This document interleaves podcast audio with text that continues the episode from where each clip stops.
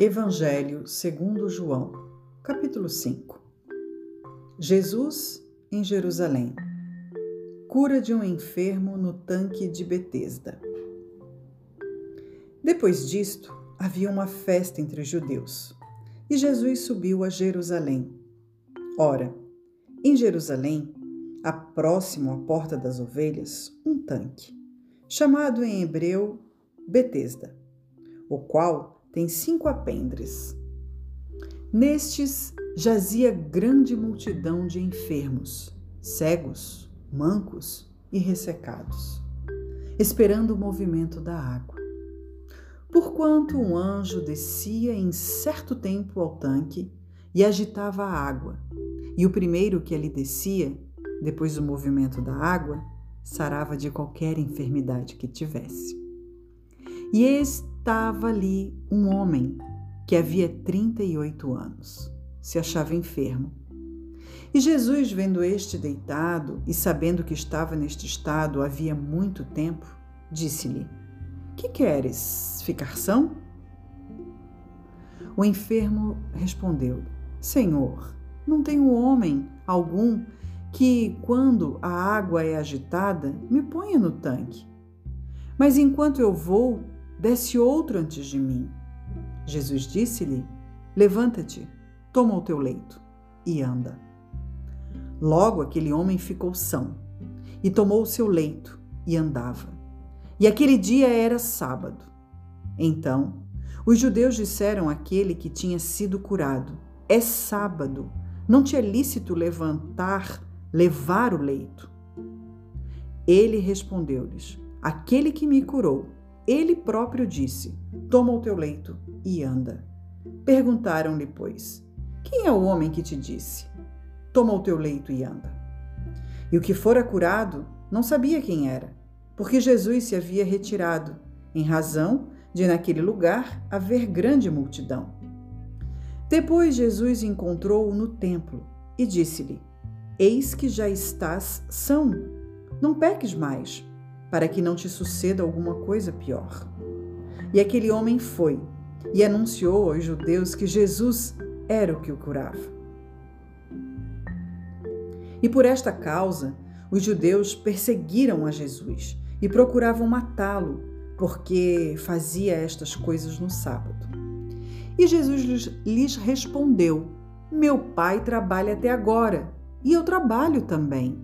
Por isso, pois, os judeus ainda mais procuravam matá-lo, porque não só quebrantava o sábado, mas também dizia que Deus era seu próprio Pai, fazendo-se igual a Deus. Mas Jesus respondeu e disse-lhes: Na verdade, na verdade vos digo que o filho por si só não pode fazer coisa alguma, se o não vir fazer o Pai porque tudo quanto ele faz, o filho faz igualmente. Porque o pai ama o filho e mostra-lhe tudo o que faz.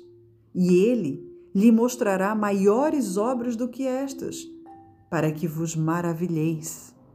Pois assim como o Pai ressuscita os mortos e os vivifica, assim também o Filho vivifica aqueles que quer. E também o Pai a ninguém julga, mas deu ao Filho todo o juízo, para que todos honrem o Filho. Como honram o Pai. Quem não honra o Filho, não honra o Pai que o enviou. Na verdade, na verdade vos digo que quem ouve a minha palavra e crê naquele que me enviou tem a vida eterna e não entrará em condenação. Mas passou da morte para a vida. Em verdade, em verdade vos digo que vem a hora, e agora é, em que os mortos ouvirão a voz do Filho de Deus, e os que a ouvirem viverão. Porquanto, como o Pai tem a vida em si mesmo, assim deu também ao Filho ter a vida em si mesmo. E deu-lhe o poder de também exercer o juízo, porque é o Filho do homem. Não vos maravilheis disto, porque vem a hora em que todos os que estão nos sepulcros ouvirão a sua voz. E os que fizerem o bem sairão para a ressurreição da vida, e os que fizeram o mal para a ressurreição da condenação. Eu não posso de mim mesmo fazer coisa alguma. Como ouço, assim julgo, e o meu juízo é justo, porque não busco a minha vontade, mas a vontade do Pai que me enviou. Se eu testifico de mim mesmo, o meu testemunho não é verdadeiro. Há outro que testifica de mim, e sei que o testemunho que ele dá de mim é verdadeiro. Vós mandastes mensageiros a João, e ele deu testemunho da verdade. Eu, porém, não recebo testemunho de homem, mas digo isto, para que vos salveis. Ele era a candeia que ardia e iluminava, e vós quisestes alegrar-vos por um pouco de tempo com a sua luz. Mas eu tenho maior testemunho do que o de João, porque as obras que o Pai me deu para realizar, as mesmas obras que eu faço testificam de mim, que o Pai me enviou. E o Pai que me enviou, ele mesmo testificou de mim. Vós nunca ouvistes a sua voz, nem vistes o seu parecer. E a sua palavra não permanece em vós, porque naquele que ele enviou não credes vós. Examinai as Escrituras, porque vós cuidais de ter nelas a vida eterna e são elas que de mim testificam. E não quereis vir a mim para terdes vida. Eu não recebo glória dos homens, mas bem vos conheço, que não tendes em vós o amor de Deus. Eu vim em nome de meu Pai, e não me aceitais, se outro vier em seu próprio nome, e esse aceitareis. Como podeis vós crer recebendo honra uns dos outros e não buscando a honra que vem só de Deus? Não cuideis que eu vos hei de acusar para com o Pai. Há um que vos acusa. Moisés, em quem vós esperais.